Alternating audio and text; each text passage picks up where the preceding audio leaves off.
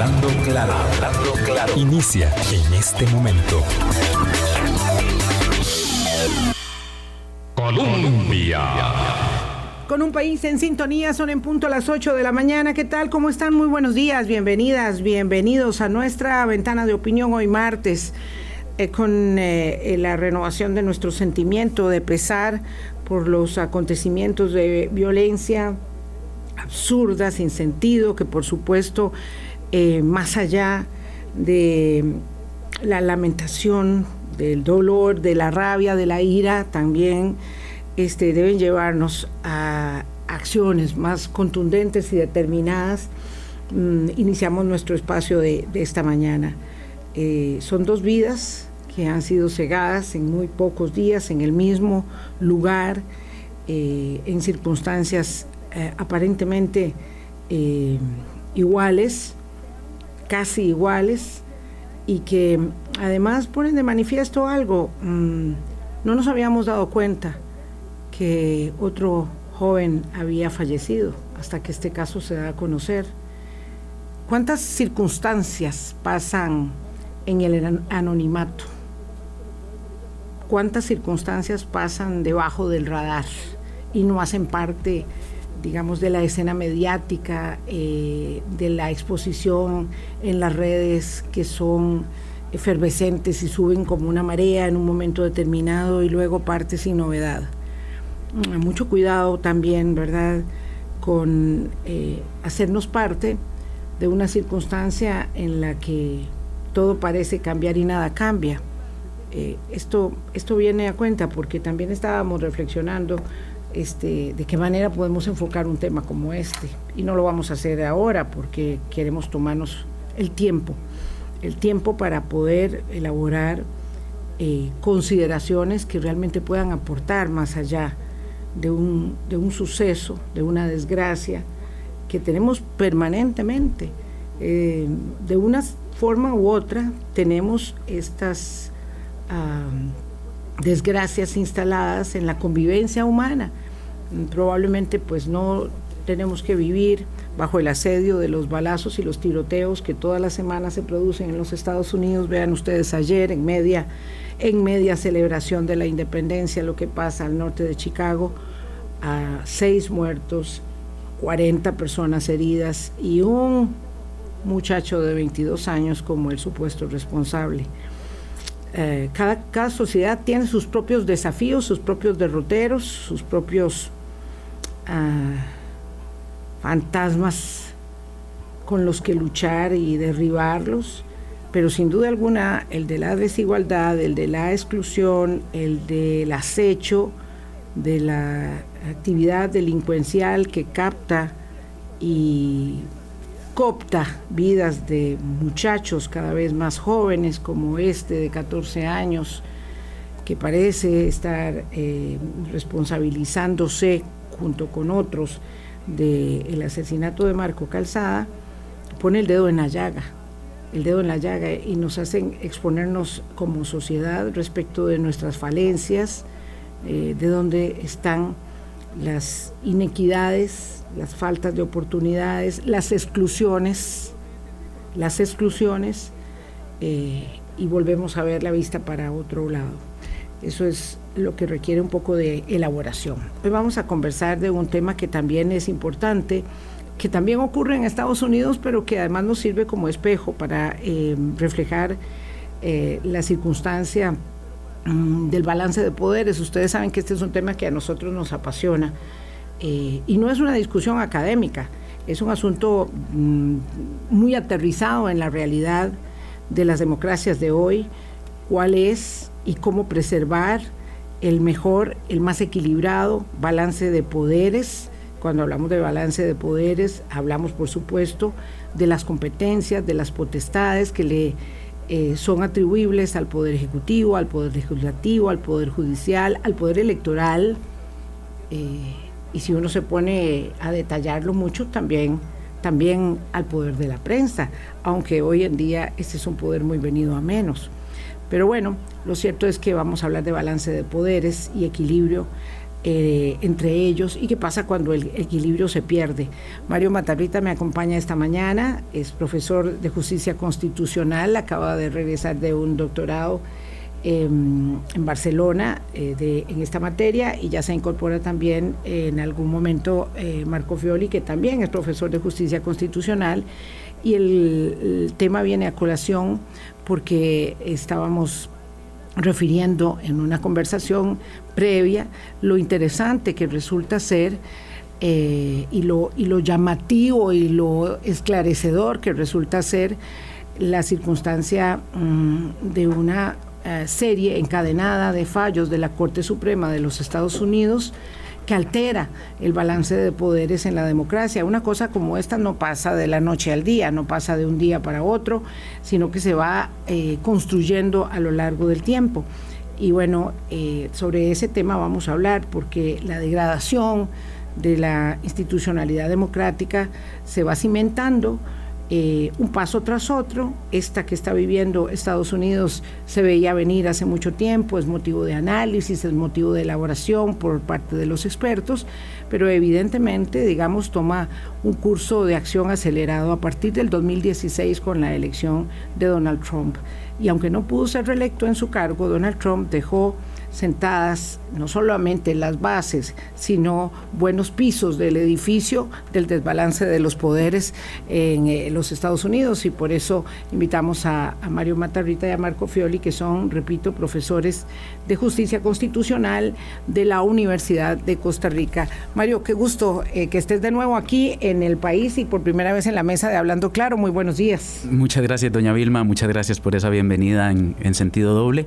Eh, muy buenos días para usted, buenos días para los radioescuchas y como usted lo dice, que un tema, un tema esencial, un tema fundamental en el que además eh, nos jugamos cosas muy importantes, diría no solo en, Estados Unidos, sino también en nuestro propio, en nuestro propio país. Mm, gracias, buenos días. Buenos días, Marco Fioli, ¿qué tal? ¿Cómo está usted? Muy buenos días. Un poquillo tarde, pero eso, eso me dio tiempo de, elaborar un poquito eh, para digamos, eh, poner en perspectiva mm, cuando nos damos tiempo para tocar ciertos temas como lo que vamos a hacer con esta situación dolorosa que estamos viviendo hoy. Así que me dio unos minutos de chance. Buenos días. Muchas gracias, doña Vilma, y por la regañada incluida. Que razón, porque la verdad es que yo creo que nunca hay justificación para llegar tarde en este país con el tema de, las, de, la, de los embotellamientos y el tráfico que es endemoniado y que todos lo conocemos. Y a veces no la jugamos por tres minutos que pueden ser fatales más en radio. Pero además, esto que usted dice y que subrayaba Mario también, lo que pasa en Estados Unidos es un síntoma también de lo que sucede en otros regímenes democráticos y de la importancia que tienen las cortes y de la importancia que tienen los jueces más allá de la visión más tradicional que les hemos dado. El Poder Judicial hay diferencias que luego podemos eh, valorarlas entre lo que pasa en Estados Unidos y lo que pasa, por ejemplo, en un país como Costa Rica o en general en los países de América Latina, pero ciertamente lo que usted decía, el legado de Donald Trump y el impacto que están teniendo las decisiones políticas o las decisiones, digamos, judiciales de la Corte, también habla del modelo de democracia que estamos construyendo y del tipo de democracia que tenemos. exacto. Em, esto está pasando en muchas partes, ¿verdad? Eh, no solamente en Estados Unidos. Lo que pasa es que eh, lo que ocurre allá siempre nos sirve a nosotros eh, como un foco muy preciso, ¿verdad? Muy de, de, lente muy amplio para poder entender cómo se están transformando las democracias, a qué velocidad y una forma de hacer esa transformación eh, obviamente los golpes democráticos no se dan por las armas, por la fuerza, se concretan a través de los votos en las urnas y con, eh, digamos, tejimientos muy, muy delicados que van alterando el orden eh, de, las cosas. y hay, evidentemente, hay varias, varias elaboraciones, pero unas mm, centrales tienen que ver con cómo Em, se establece que todo lo que estaba fluyendo estaba mal y todo hay que cambiarlo. Y, todo hay que cambiarlo y hay que cambiarlo rápido y hay que experimentar cosas nuevas y cuando se hacen esos experimentos pues muchas cosas salen mal.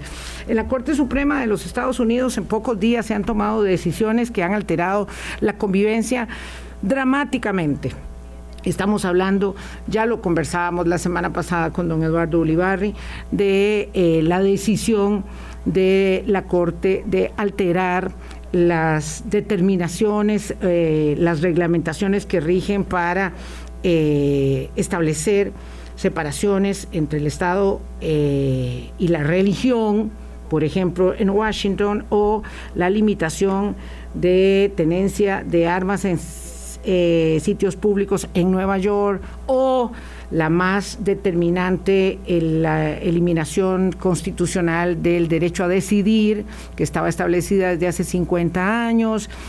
Eh, y como si esto fuera poco, también las potestades de la Agencia de Protección Ambiental para eh, señalar cursos de acción para limitar la emisión de gases de efecto invernadero, es decir, para luchar contra el cambio climático nada más y nada menos que en Estados Unidos. Estas decisiones, lo cierto es que eh, han alterado la convivencia en grado superlativo. El tema, sí, de las armas en Nueva York, cuando se decidió que ya no podía Nueva York tener limitaciones a la libertad deportación de armas en sitios públicos. Ahora ha eh, respondido de una manera interesantísima. Ahora vamos a ver eso. Este, el, Estado propiamente, ¿verdad? El, Congreso del Estado de California con una nueva legislación. Eh, ya vamos a, a hablar también sobre ello. Pero bueno, lo cierto es que me gustaría, Mario, que hicieras una elaboración introductoria respecto de por qué esto es importante y por qué decimos que esto está alterando de una manera tan determinante el eh, sistema de pesos y contrapesos de la democracia en los Estados Unidos eh, y por qué y por qué eso es malo, por qué eso afecta. Yo, yo diría, doña Vilma, dos, dos apuntes iniciales. El primero es que eh, se pusieron muy de moda estos libros de cómo mueren las democracias, de cómo, de cómo van, de van palideciendo y, una conclusión a la que llegan muchos de estos autores es que la democracia no, no, no muere desde fuera, muere desde dentro. Y entonces aquí, en estas dinámicas en las que se pueden convertir en dinámicas con, con tintes distorsivos, es donde encontramos una, una problemática. Una problemática además que estamos hablando en un contexto y es un contexto particular y me refiero a Estados Unidos. Estados Unidos es la cuna del check and balances, digamos, esta, esta, estas teorías que eh, profundizan acerca de la separación de poderes. Eh, y claro, pues nos llama mucho la atención que siendo en este lugar donde iniciaran estos, estos estos, estas propuestas, estos, desarrollos teóricos, pues ahora, años después, nos estemos encontrando esta situación en la que los límites, como bien usted lo dice, empiezan a difuminarse. Y esa difuminación es, es, es, alarmante y, tiene ciertas características. E, estos fallos que usted refiere, eh, pues son cinco o seis fallos, cinco o seis decisiones que se toman en poco tiempo. Eh, quizá el más lejano en el tiempo es el, relativo a la Federación Nacional de Negocios Independientes contra las políticas de la administración Biden en razón de la, de la vacunación y los test, más, test masivos. Pero lo cierto es que las demás decisiones son decisiones muy, muy, muy cercanas en el tiempo. Los últimos días de junio. Cuatro días seguidos y estaba uno como. Ya no sabía dónde ver. Contado, sí. E, exactamente. Eh, eso en primer lugar. Eh, son, decisiones muy, muy cercanas en el tiempo que entonces generan, eh, y esto lo voy a decir con todas las letras mayúsculas, una gran confusión hay una gran confusión, eh, no solo entre los ciudadanos estadounidenses, sino como bien usted dice, entre los estados y los otros agentes del poder político.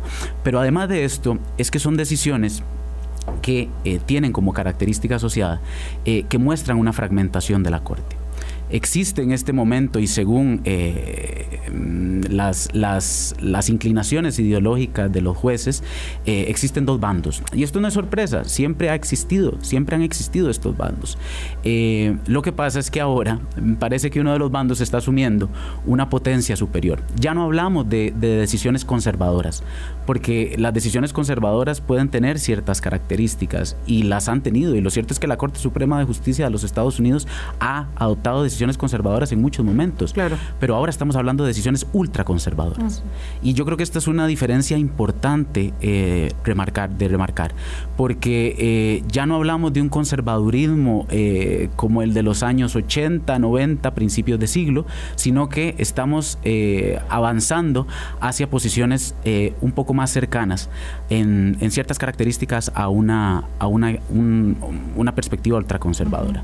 Y además de esto, y por último termino para, para darle la palabra a Marco, lo cierto es que en sus decisiones y en la forma en la que estas decisiones son tomadas, no solo me refiero a las direcciones ideológicas de estas decisiones, eh, sino también a la forma en la que los jueces toman estas decisiones, sus métodos de interpretación, eh, las peticiones que conceden, estamos ante casos eh, totalmente claros de activismo judicial.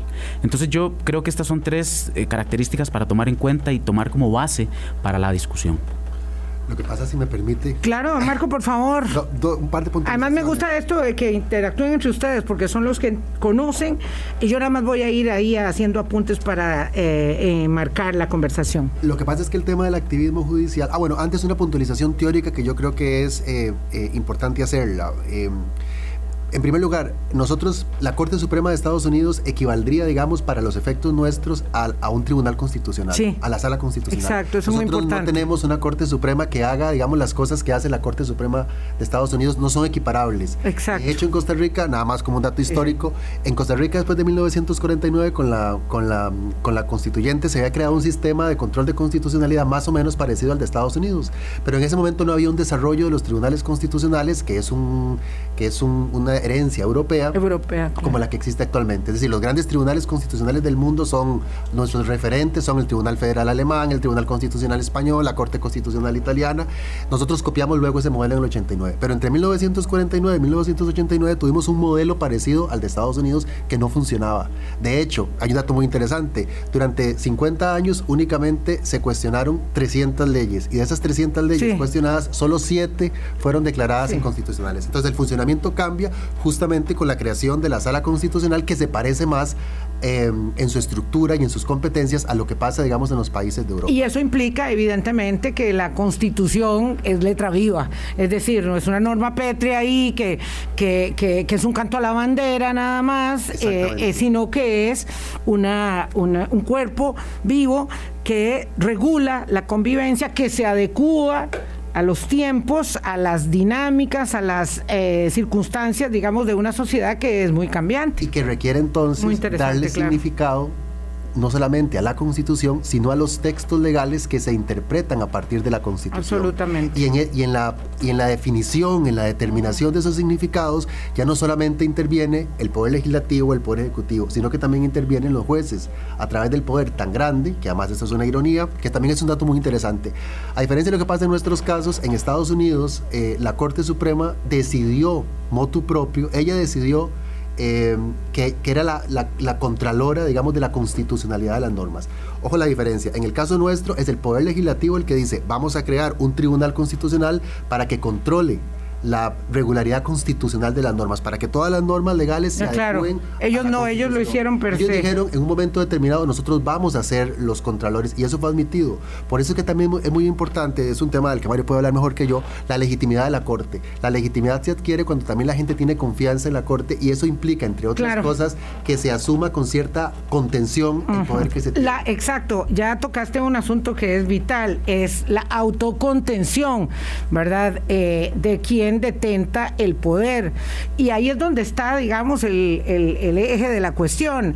Eh, que los poderes tengan valga la redundancia, potestades, que tengan poderes, pero que tengan autocontención, que tengan regulación, y eso hace de, del establecimiento del Estado de Derecho, pues evidentemente un equilibrio delicado. Todo esto que estamos hablando, bueno, y ahí el agua tibia se descubrió en 1700 y tantos, con lo que hizo Estados Unidos y con lo que hizo Francia, porque era como exactamente al mismo tiempo para establecer esos principios de la convivencia que nos han regido hasta hoy.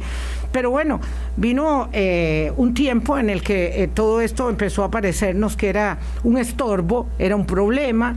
Eh, y lo cierto es que en Estados Unidos, ustedes me dirán, don Mario Matarrita y don Marco Fioli, están reinterpretando la constitución las normas de la Constitución, están reinterpretando los derechos humanos eh, garantizados en la Constitución de ese país, ¿verdad? Cuya celebración este, acaba de ocurrir tristemente eh, empañada, eh, envuelta en sangre en Chicago, pero bueno, pero esos principios este, están siendo, digamos, maltratados de alguna manera, Mario. Y lo están haciendo además, doña Vilma, que esto es, esto es muy llamativo, muy a contrapelo de lo que habían dicho otras integraciones de esa misma corte en, momentos anteriores. Momentos anteriores, integraciones anteriores de esa corte habían interpretado estos derechos, habían interpretado esta constitución de un, en un sentido, en un sentido concreto, y ahora esta nueva corte, esta nueva corte activista está cambiando absolutamente los ideológicos de esas interpretaciones. Y ahí es donde también nos damos cuenta de que no solo es activista frente al poder legislativo, no solo es activista frente al poder ejecutivo, es activista frente a sí misma también. Y eso es tremendamente importante. Le quité la palabra a Marco porque me entusiasmé yo también. Eso es muy importante, eh, eso que dice Mario, porque de hecho una de las... Vamos a ver, cuando hablamos del activismo judicial, eh, no, está claro si eso es intrínsecamente bueno o intrínsecamente malo. Porque claro, cuando nosotros tenemos unas cortes activistas que reconocen derechos, ahí... Estamos contentos todos. Que está bien, que nos parece que hay que bien que las cortes sean activistas. Eh, cuando la corte hace una cosa que desde el punto de vista de la teoría del derecho constitucional es absolutamente... Eh, eh, es un golpazo, que es restringir derechos, porque siempre todos repetimos en las clases y nos han repetido nosotros. Claro. Los derechos, son progresivos. Los derechos son progresivos. claro. No desde el punto de vista ideológico, es decir, no desde el punto de vista de si conservadores o progresistas, sino desde el punto de vista de una vez De la progresividad, del avance. Una vez que se alcanza un derecho, no hay forma de volver atrás. No debe. uno repite y es lo que yo he repetido siempre en las clases y lo que me dijeron a mí mis, mis, mis profesores. Pero claro, esto demuestra que no es así. Porque además, uno de los, volviendo al tema de lo que decía Mario, una de las características de la deferencia y de la autocontención de los tribunales está en la estabilidad jurisprudencial. Es decir, que los tribunales no cambian con regularidad su, eh, sus propios pronunciamientos. De hecho, nuestro, eh, trasladándolo al caso de Costa Rica, em, la ley dice que la sala constitucional es la única, digamos, que no está sometida a su propia jurisprudencia. Todos los demás órganos del Estado costarricense tienen que acatar obligatoriamente la eh, jurisprudencia de la sala, salvo la propia sala, que puede cambiarla. Esta, digamos, es la posibilidad que se le da a un tribunal de esta naturaleza de poder también adecuar sus interpretaciones a la realidad de los tiempos, pero se entiende que ese poder es ejercido, digamos, con una gran con un gran cuidado por las implicaciones justamente que tiene. Es decir, eh, en, este, ah, en este libro al que, al que ha hecho referencia Mario y que alguna vez sé que se ha mencionado aquí, eh, Doña Vilma, el de eh, cómo mueren las democracias, se dice que justamente hay una serie de principios y de reglas no escritas que para que funcionen las democracias tienen que respetarse escrupulosamente y que esa es una de las claves de la que hablan estos dos politólogos que escribieron este libro, que explicaría por qué es que en América Latina ha habido, digamos, la inestabilidad que ha habido, porque hay reglas que se irrespetan, como diría en España, la torera sin ningún, sin ningún problema, y que en cambio en países como Estados Unidos ha sido la norma que esas reglas se respeten. Era. Pongo un ejemplo. Eh, la Corte Suprema de Estados Unidos no tiene por ley tampoco un número determinado de jueces que deban integrarla esta es una práctica, que haya nueve jueces. Se supone que, que, tiene que ver con el número de circuitos judiciales. Pero nadie impediría, por ejemplo, que Joe Biden, si quiere, nombre cinco jueces eh, eh, afines ideológicamente para equiparar a la Corte. No, sí, claro que, sí. Impediría el Congreso, impediría el Senado. ahí es donde no podría. Eh, sí, ahí, ahí no podría. mayoría, bueno, en, Argentina en los años 90, yo no usted recuerda la llamada Corte de Menem que Menem estaba en una situación más o menos igual de complicada, porque Argentina sí tiene un modelo como el de Estados Unidos, y Menem elevó el número de la Corte para poder tener el número suficiente que apoyaran sus iniciativas. De hecho, una parte, voy a tener que ir a una pausa porque ya son las 8.23, una parte del problema viene, ¿verdad? Porque, eh, o el problema se agudiza, porque Donald Trump tiene la potestad para nombrar tres jueces. Eso es interesante. Este, que no pudo Obama nombrar una de esas vacantes, no pudo. El otro día unas amigas mías estaban furiosas porque decían que Obama había sido muy blandengue y no había querido y se había contenido, pero después nos explicaba aquí este don eh, Eduardo, me parece Ulibarri, que eh, la Corte había, eh, perdón, que Obama había hecho esa nominación y no había podido avanzarla en el Congreso. Entonces, evidentemente, el traspaso, el tras, el, la alteración en el balance de poderes se produce con la connivencia y la ayuda de otro poder en los Estados Unidos, por, por cierto, que, que es evidentemente el poder que tienen los republicanos ¿verdad? En, la, en las cámaras. Entonces, eh, en la Cámara particularmente en, la que, en la que nominaba a esos jueces. Entonces, tres jueces fueron, fueron instalados, eh, bueno. Jóvenes, muy jóvenes además. Tres jueces fueron instalados, decenas, centenares de jueces eh, federales, jurisdiccionales en, en, estados fueron nombrados, alrededor de 200, me parece, o sea, eso cambia en adelante el balance, que es lo que estamos viendo ahora. Hay que señalar también, uy, voy a la pausa, que em, ahí está don Javi, sí. Ah, perfecto. Este, hay que señalar también que a diferencia de lo que sucede en un tribunal constitucional como el nuestro, eh, en, donde hay además para Costa Rica un sistema interamericano de protección de los derechos al que estamos adscritos, Estados Unidos no se rige por ninguna convención internacional, no hace parte de, eh, de, un cuerpo, digamos, de derecho internacional al que las personas pueden acudir, ¿verdad? Entonces, lo que pase ahí es santa palabra hasta que puedan actuar, digamos, los estados de manera independiente. 825, ya venimos. Hablando claro. Colombia. Con un país en sintonía, 8.27 minutos de la mañana. Bueno, esperemos no estar hablando en clave. Eh, estos son temas, ¿verdad? Yo digo que van más allá de una deliberación académica, de verdad, no, no estamos aquí este, eh, eh, dando... bueno, sí, ojalá pudiéramos dar eh, con nuestros invitados un, poco de, lección y aprendizaje. Mario Matarrita y Marco Fiore son profesores de justicia constitucional y estamos hablando de lo que pasa en la Suprema Corte y cómo eso altera el balance de los poderes en la democracia y cómo la alteración de los balances de poderes en democracia es un hecho que está ocurriendo ¿verdad? Este, en El Salvador, en Estados Unidos, en Filipinas, en Hungría. Es decir, hay muchos lugares donde esto está pasando y ojo que mejor poner las barbas en remojo, porque cuando la gente empieza a molestarse, a irritarse y a pensar que la democracia tal como fue establecida eh, eh, no funciona, pues está dispuesta a aprobar cualquier cosa y eso tiene mucho, mucho problema. En Estados Unidos se está haciendo una reinterpretación constitucional para eliminar eh, prerrogativas, derechos eh, a las personas. Y eso me, impresionó mucho que alguien dijo que lo que estaba pasando ahora en términos de alteración de la convivencia era tan fuerte como la guerra civil. Y uno dice, wow, ¿cómo, cómo se puede establecer una comparación así?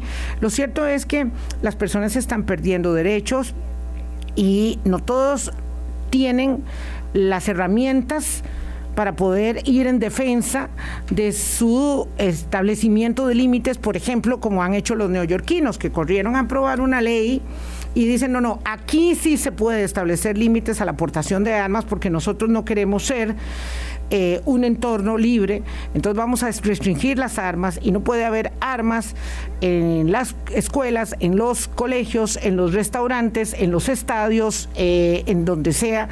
Eh, y bueno, entonces están adelantando esa ley para enfrentarse a la Asociación Americana del Rifle, que había ido a la Suprema Corte a decir, aquí vale el precepto constitucional de que todo el mundo pueda andar armado, ¿verdad? Que es una cosa ahí, digamos que todo el mundo entiende que es un, una papa caliente en Estados Unidos siempre y que hace que hayan eh, pues muertes a cada rato, eh, sin sentido, con locos que andan armados eh, de cualquier manera. Pero bueno, ese es solo un ejemplo. Esto, esto ¿Cómo es que nos sirve a nosotros de espejo, Marco? ¿Cómo es que nos ayuda para entender nuestra propia realidad? Eh, porque alguien dice, no, esto, esto es en Estados Unidos, esto que están hablando hoy no tiene ninguna importancia si lo que importa aquí en Costa Rica es si elegimos el fiscal general, si se va don Fernando Cruz de la presidencia de la Corte, si podemos establecer medidas de mayor seguridad para los jóvenes, en fin, todo lo que también tenemos que resolver. Vamos a ver, yo creo que el tema en sí mismo tiene un gran valor, por supuesto, jurídico.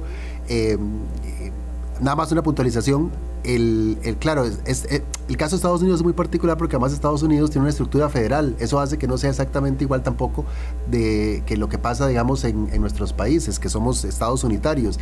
Eso permite que haya estados que puedan hacer regulaciones eh, internas, digamos, que no necesariamente contravienen lo que dice la, la, Corte Suprema, que además, se me olvidó en el segmento anterior decirlo, es una Corte tan poderosa que la Corte, por eso es que tenemos esta seguidilla de resoluciones. La Corte también funciona diferente en el sentido de que esa corte decide qué casos conoce y qué casos no. También ahí se ve, digamos, cuál es la deriva ideológica que tiene la corte, porque la corte... Claro, no, no, no, no tiene un número de expediente que diga que aquí una acción de inconstitucionalidad tarda tres años. No, yo escojo. Yo escojo esta que me llegó porque los, los tribunales inferiores envían a la corte los asuntos que resuelven y la corte decide, ah, bueno, este sí lo cojo, este me interesa, este no, este sí, este no. Eso significa que no es casual que en una sola semana y media se hayan establecido limitaciones restrictivas de derechos que estaban consolidados. Claro, eso es una, tiene que ver con el propio funcionamiento de la Corte. La Corte tiene además etapas de, de, de, emisión, digamos, de este tipo de resoluciones por periodos, son periodos también en el funcionamiento.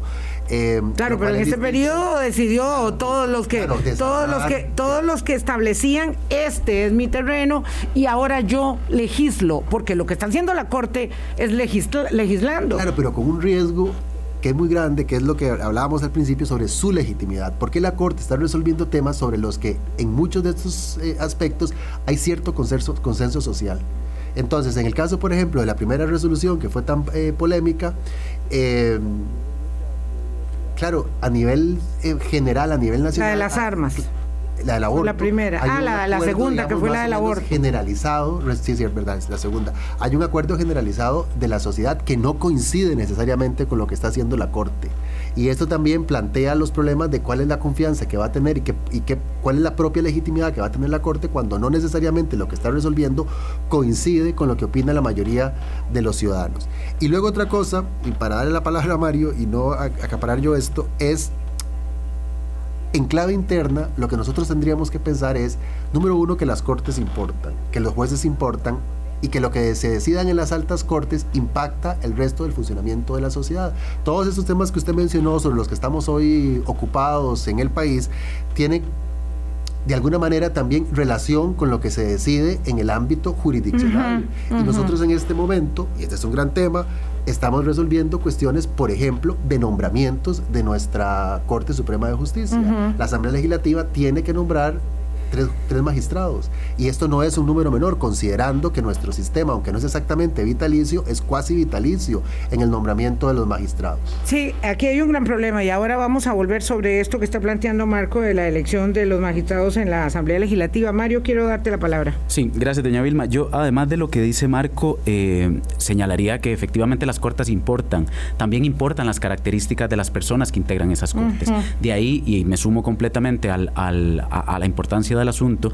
De ahí la relevancia de que los procesos de selección de, de, estos jueces permitan conocer a la persona, que sean eh, foros públicos, que sean escenarios en los que se pueda discutir qué piensa la persona, de dónde viene y hacia dónde va también. No, puedo sustraerme a la tentación de eh, hacer una elaboración aquí es que oí a la diputada Pilar Cisneros y al diputado Leslie Bojorquez diciendo que ellos eh, presentaron un proyecto de ley que quieren que la Corte sea eh, transparente y haga público el nombramiento, la votación del fiscal general y la eh, em, elaboración del voto, el razonamiento del voto de los jueces eh, magistrados para ese nombramiento. Estoy de acuerdo, pero primero hacia adentro. Estoy de acuerdo con el proyecto de la diputada Pilar Cisneros y del diputado Leslie Bojorquez, pero también exijo que la Asamblea Legislativa establezca un procedimiento prístino, absolutamente transparente para, para el nombramiento de los magistrados, para la asignación de los puntajes de las entrevistas y no me vengan a desviar la atención porque yo siempre digo que cada palo aguante su vela, ¿verdad? Tenemos años, Marco Feoli ha estado conmigo en esto varios años, doña Evelyn Villarreal, es decir, toda la gente del Foro de Justicia, eh, hablando de cómo mejorar la elección de los jueces. Y entonces, eh, ahora vamos a poner la atención sobre el tema de los magistrados y nos hacemos un poco los locos con el tema de los jueces de nuevo y la Asamblea Legislativa sigue haciendo lo que quiere. Y luego viene, digamos, eh, eh, el lamento y ya es muy tarde. Yo creo, perdón, no, nada, eh, eh, para terminar la idea, además, eh, creo que este, esta situación en Estados Unidos a nosotros nos viene muy bien utilizarla como un mecanismo de reflexión por dos aspectos en, en, concreto. El primero de ellos es que la sociedad estadounidense, como tantas otras sociedades, cada vez se ve más incomunicada consigo mismo los puentes de diálogo que existían en la sociedad eh, desde la perspectiva ciudadana, desde los órganos de representación política, desde estas instituciones de control como la Corte Suprema de Justicia, denotan un agotamiento en el diálogo ciudadano. Las personas cada vez tienen más difícil ponerse a conversar. No es ponerse de acuerdo, nunca será por delante eh, un punto o el otro, porque la democracia va de eso, la democracia va de permitir hablar. y creo que en este momento, pues, eh, esta situación también polariza polariza las, las opiniones, que también, este es el segundo punto asociado, y con esto le doy la palabra a Marco, va por el hecho eh, pues, de, las, de las famosísimas redes sociales. Esto está eh, politizando asuntos, incluso como la designación de los jueces de la Corte Suprema en Estados Unidos. Dos aspectos, dos, dos ejemplos súper claros. Eh, vean lo que pasó con la confirmación de la última designada por Donald Trump, la, la, la conservadora Amy. Amy. Esto, esto fue seguidillas de noticias de que, cuántos hijos tenía, de que había dicho en otros momentos anteriores en revistas, en fallos, decisiones, etcétera.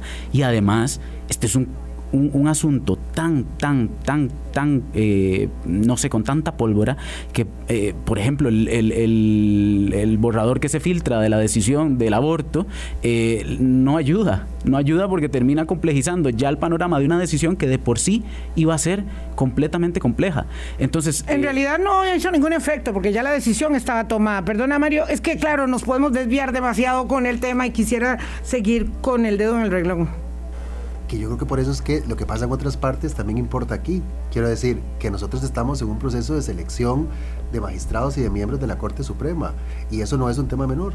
Por eso hay que poner la atención eh, viendo lo que pasa en otros países en, el, en, nuestro propio caso y por qué es importante que los procesos de selección de magistrados sean procesos transparentes. Yo escuché ayer al presidente legislativo decir que estaba de acuerdo en que se hicieran, lo cual ya es un avance, que se hicieran estos procedimientos eh, públicos. Es decir, don Rodrigo, Arias, el, presidente legislativo.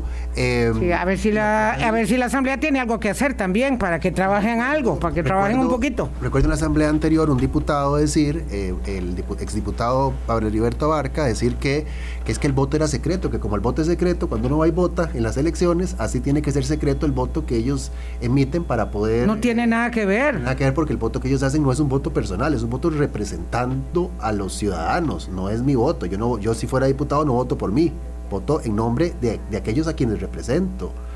Entonces no puede ser equiparable el voto que yo eh, eh, eh hago. Sí, nada tiene que ver el sufragio universal, ni la gordura con la hinchazón. Es, un argumento malísimo, pero es un argumento que se utiliza muchas veces. Eh, esto lo ha dicho, se ha dicho en diferentes foros. Hay un grupo de ciudadanos que, que, han insistido en este tema, en el llamado Foro de la Justicia la elección de los magistrados de la Corte Suprema es un tema esencial. Y en este momento se van a nombrar tres personas que van a poder estar ahí 20, 30 o más años, porque no ha habido tampoco ninguna reforma al proceso de selección de magistrados, que es un tema también del que se habla y se habla y volvemos y que hay que, porque bueno, nos puede parecer bien que por independencia alguien esté 30, 35 años en el cargo. Bueno, nos puede parecer que mejor 15, nos puede parecer que la edad deben ser 35, no, nos puede parecer que sean 50. Ese es un debate que está ahí. Pero en el tema de la selección, actualmente los magistrados, por supuesto que sigue habiendo una porosidad que yo a veces tengo la sensación que no solamente viene de la Asamblea Legislativa, sino que también muchas veces puede venir el propio. Ah, no, pero absolutamente. Es decir, vamos a ver, yo creo que aquí no cabe el doble rasero. Eh, las cosas que hace la Asamblea Legislativa de consumo, ¿verdad? Eh, hay vasos comunicantes con el Poder Judicial. Entonces, lo que ha sucedido con muchos de esos nombramientos es que han contribuido, digamos, a, un, desbalance interno de poderes. Don Fernando Cruz, que es eh, tan elegante para hablar, pero que dice cosas, entre otras señala, primero que su presidencia fue de transición, pero además reconoce que además vamos a hablar con él para eh, establecer bien esto de la presidencia de transición, reconoce que no logró vencer la estructura del poder que no logró vencer la estructura del poder interno de, la Corte. ¿verdad? Este, entonces no estamos diciendo eh, que con ello haya que derribar el basamento del Poder Judicial, ¿verdad? Y trasladarle sus competencias. No, no, no, no estamos hablando de eso. Tampoco podemos decir así hondos y lirondos que duerma tranquilo Montesquieu y su división de poderes, porque no puede ser. Eh, dormirá muy tranquilo en su tumba, pero nosotros no, pero nosotros no, porque los que estamos viviendo en este régimen de libertades, en esta democracia, con todas sus falencias, somos nosotros mismos. Entonces, sí tenemos responsabilidades que acometer y la Asamblea Legislativa es absolutamente responsable de la conformación que tiene la Corte Plena de la Corte Suprema de Justicia, es la Asamblea Legislativa. Usted le puede decir a la Corte que son responsables de nombrar al director del OIJ y de nombrar al Ministerio Público y de nombrar al Consejo Superior, pero no le puede decir a la Corte que es la responsable de nombrarse a sí misma, porque esa integración viene de la Asamblea Legislativa. Entonces, digamos, es muy fácil eh, hablar de los demás pero no de uno mismo en estos temas y aquí sí tenemos muchas cosas que mejorar. Y no se está hablando en el caso de la, ahora que llegamos a este tema, en el caso de la selección de los miembros del vértice judicial, no se está hablando de que haya que votar por una persona que guste más o guste menos. Es decir, los llamamientos que se han hecho es pidiéndole a los diputados que la elección de los magistrados sea pública que esto es una cosa elemental, que es inexplicable que haya resistencia a que la elección de los magistrados sean pública. Es decir, por ejemplo, volviendo al caso de Estados Unidos, todos sabemos que, a la jueza eh, Barrett la, apoyaban los conservadores los, o los republicanos y que, la, y que la actual jueza que nombra Biden es apoyada por los demócratas. Hay certeza de a quién se está escogiendo y por qué lo están escogiendo un determinado grupo político. Porque es que en Costa Rica esto sigue haciéndose desde la más absoluta porosidad. Es que es inmoral. O sea, ya no solamente, porque claro, no hay ninguna ley que los obligue. No hay ninguna ley que obliga que el voto, pero es que es una cosa de sentido común. Pero es que ahí va en juego la autocontención del ejercicio del poder y el reconocimiento de que las prerrogativas que me asisten como diputada o diputado de la República eh, tiene, digamos, una, eh, una contraprestación que implica, ¿verdad?, frente a ese gran privilegio, eh, ser muy abierto, ser transparente, porque es que la Asamblea Legislativa tiene este gran problema. O sea, cuando el narcotráfico se pasea por sus pasillos, hay que volver a ver para afuera.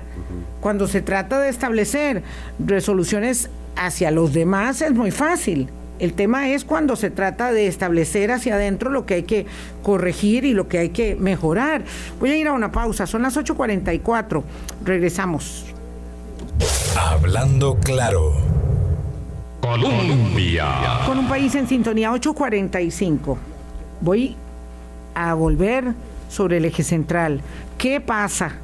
Marco Feoli y Mario Matarrita son profesores de justicia constitucional en la Universidad de Costa Rica.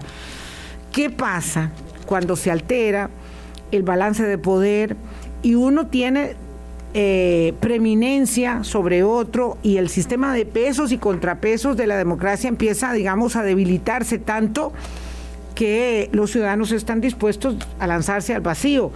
¿Qué pasa? ¿Por qué eso es importante y por qué tomamos el caso de lo que está ocurriendo en Estados Unidos como un ejemplo?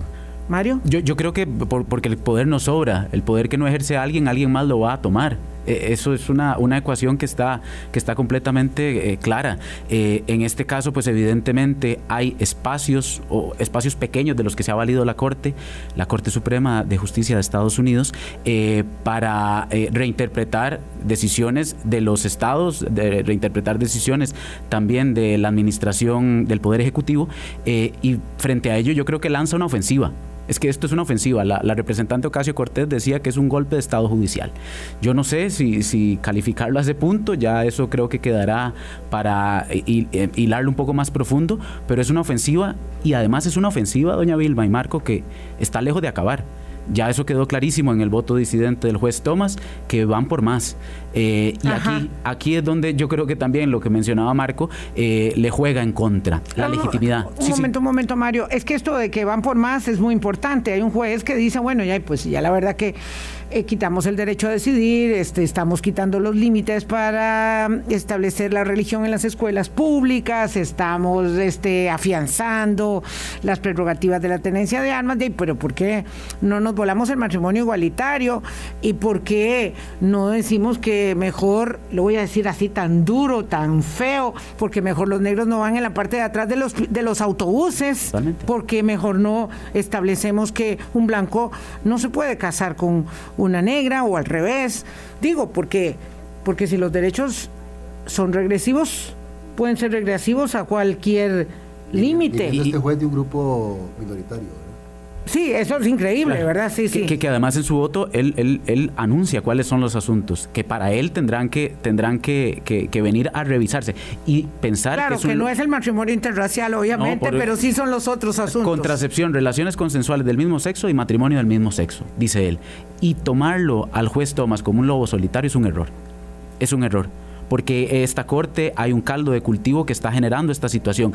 Vean que incluso la decisión de lo que hablaba doña Vilma sobre la asociación del rifle llega poquísimos días después de, la masacre en Ubalde. Ay, sí. No tienes, es, parece, tan grosero. Es, total, parece que, la corte carece de la mínima sensibilidad, del mínimo sentido común eh, para poder decidir estos asuntos, lo que denota que de límites más bien sabe poco. Mario, eh, Marco, perdón.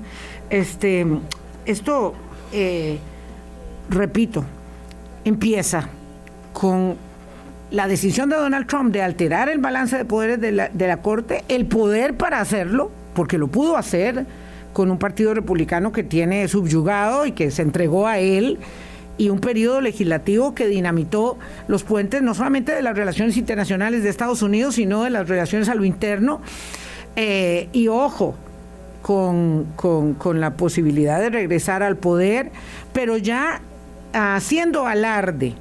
Un hombre, ojo, que todo eso que está haciendo la Suprema Corte lo prohije yo. Eso lo prohije yo. Porque entonces llegamos al momento, digamos, donde hay autócratas, ¿verdad? Decíamos en Turquía, en Filipinas, en El Salvador, eh, eh, en Venezuela, en Nicaragua, ¿verdad? Eh, donde la gente se va haciendo con el poder y con el poder de los poderes para hacer lo que quiere. Y mucha gente aplaude. Ojo que mucha gente aplaude y dice, qué bien, ahora sí, llegó alguien que lo está haciendo, que le ponga las verdades aquí a la, a la corte o a quien tenga que ponérselas para que eh, eh, tengamos resultados, porque la gente quiere resultados de la democracia. Bueno, por ejemplo, así en lo cercano de lo que ha pasado con esto ha sido el, Salvador, con Bukele, que con una mayoría eh, eh, muy poderosa en la Asamblea Legislativa eh, destituye fiscales generales, destituye miembros de la, de la Corte Suprema y nombra a la gente que es afín. Tenemos un programa pendiente sobre el tema de Bukele y los derechos humanos, yo quiero insistir con un discurso, además, que es un discurso que a la gente le encanta, que es fácil de repetir porque es muy sencillo, es como lo que pasa, digamos, con el tema de las maras, un tema complejísimo que se quiere eh, arreglar con una cuestión de estamos en guerra. Em, pero de nuevo, aquí la, la cuestión clave es entender el valor que tiene la independencia de los jueces y la importancia en los procesos de selección. Es que yo, yo quisiera centrarme en esto para que la gente tampoco piense que esto es una cosa este, abstracta que tiene que ver con lo que pasa en otro país, con otra estructura, con otra conformación institucional, sino que también esto tiene que ver con lo que pasa en el nuestro y con la importancia de que la gente ponga atención a los procesos de selección. Y yo voy a agregar algo, Marco. De a una persona en concreto, estamos hablando de que la gente tenga confianza de que el proceso es transparente. Sí, y no, y no tenemos confianza. y no tenemos confianza, y yo le voy a agregar un elemento más, lástima que faltan solo cuatro minutos. Marco, eh, ¿sabe qué? Esto además ocurre en un momento donde el poder, y lo dijimos al principio con Mario eh, en la introducción, el poder de intermediación, la capacidad de investigación, eh, está en los medios de comunicación está muy venido a menos. El ejercicio periodístico está en déficit. Entonces nosotros hablamos del nombramiento de los magistrados, pero de manera genérica. Todo lo hacemos de manera muy general, ¿verdad? Este, este mundo fluido. Sí, así, rápido, fluido, el titular, el, el tweet, la, la información eh, más rápida del titular que se diluye. Entonces, eh, cuando la Asamblea Legislativa está nombrando o tiene, por, tiene que nombrar a alguien que es tan determinante como un juez de la Suprema Corte en los Estados Unidos, que para nuestro caso es un juez constitucional, la discusión es aséptica. Seamos transparentes, hagámoslo bien. Pero hay una candidata que tiene todos los méritos que está siendo bloqueada. Porque la elección del magistrado de la sala constitucional, de la magistrada de la sala constitucional que debe sustituir a la magistrada Nancy Hernández, que fue elevada a Corte Interamericana de Derechos Humanos, no se ha hecho porque hay un bloqueo para que la candidata, yo lo voy a decir, nadie lo quiere decir porque uno dice, bueno, es que la van a quemar. No, no, ya la están quemando por dentro. La candidata, señora eh, Ingrid Hess, no sea electa. No sea electa. ¿Y el propósito cuál es? Bueno, vaya usted a saber. Pero lo cierto es que la Asamblea Legislativa anterior decidió postergar la decisión porque se sabía que si lo hacían, ella no podía ser electa, con la idea de que tal vez pudiera ser electa en esta nueva Asamblea Legislativa, pero esto va por el mismo camino. Entonces el, nombramiento se va postergando. Pero ojo que también hay un nombramiento pendiente en la Corte, en la, en la Sala Tercera, que es muy determinante, y en la primera. En todo caso, en todo lado, eh, los magistrados serán importantes pero nunca tanto como en la sala cuarta y nos queda un 45 segundos a cada uno. Cuando la, cuando, la, cuando la Asamblea está escogiendo magistrados, está escogiendo indirectamente al fiscal general, está escogiendo indirectamente al director de la Policía Judicial, está escogiendo indirectamente a los magistrados del Tribunal Supremo de Elecciones. Cuando la Asamblea escoge a los magistrados, no solamente está resolviendo el tema operativo de la Corte Suprema. Por eso es tan importante, y eso que usted dice a mí me parece fundamental, que los medios de comunicación estén encima del proceso. Y, no, y, no, y estar encima del proceso significa, entre otras cosas, exigir, escogen a quien les dé la gana, pero díganos por qué escogen a quien les da la gana. Ese es un derecho constitucional, escoger, hacer la nominación y la designación, pero los ciudadanos tienen el derecho de saber por qué los diputados votan como votan. Esta ¿Y por qué bloquean a ciertos candidatos? Hay personas muy idóneas que han sido rebotadas, tres, cuatro, cinco. Hay gente que ha, renunciado porque ha dicho yo no me expongo a este escarnio y a esta, a esta humillación de que no gana el mejor. nada más cuatro términos. La nueva, el nuevo proceso se anunció que el 55% es la entrevista. Sí, eso, eso, eso, no es, eso no es un proceso abierto y transparente, es absolutamente subjetivo. Mario, ya nos vamos, muchas gracias. Me quedan como 10 segundos para despedirlo. Yo nada más le agradezco, doña Vilma, la confianza en las instituciones democráticas es vital y creo que los jueces, entre ellos órganos de control, son fundamentales. Muchas gracias por la invitación y por el programa. Muchas gracias a ustedes también. Me quedó así como, wow, nos faltó eh, más aterrizaje, pero por lo menos hemos dejado planteada la espinita de que aquí hay que poner las barbas en remojo todos. Así que le dejo ahí la pelota a, a don Leslie y a doña Pilar muy bien, muy bien que la Corte haga un nombramiento transparente del fiscal general, pero ustedes, señores en la Asamblea Legislativa y señoras en la Asamblea Legislativa, hagan un nombramiento eh, muy abierto, muy transparente. Eh, de los magistrados, de todos los magistrados en la Corte Suprema de Justicia, porque a ustedes les corresponde y el peso histórico los lo tendrá siempre el primer poder de la República. Buenos días. Hablando claro, hablando claro.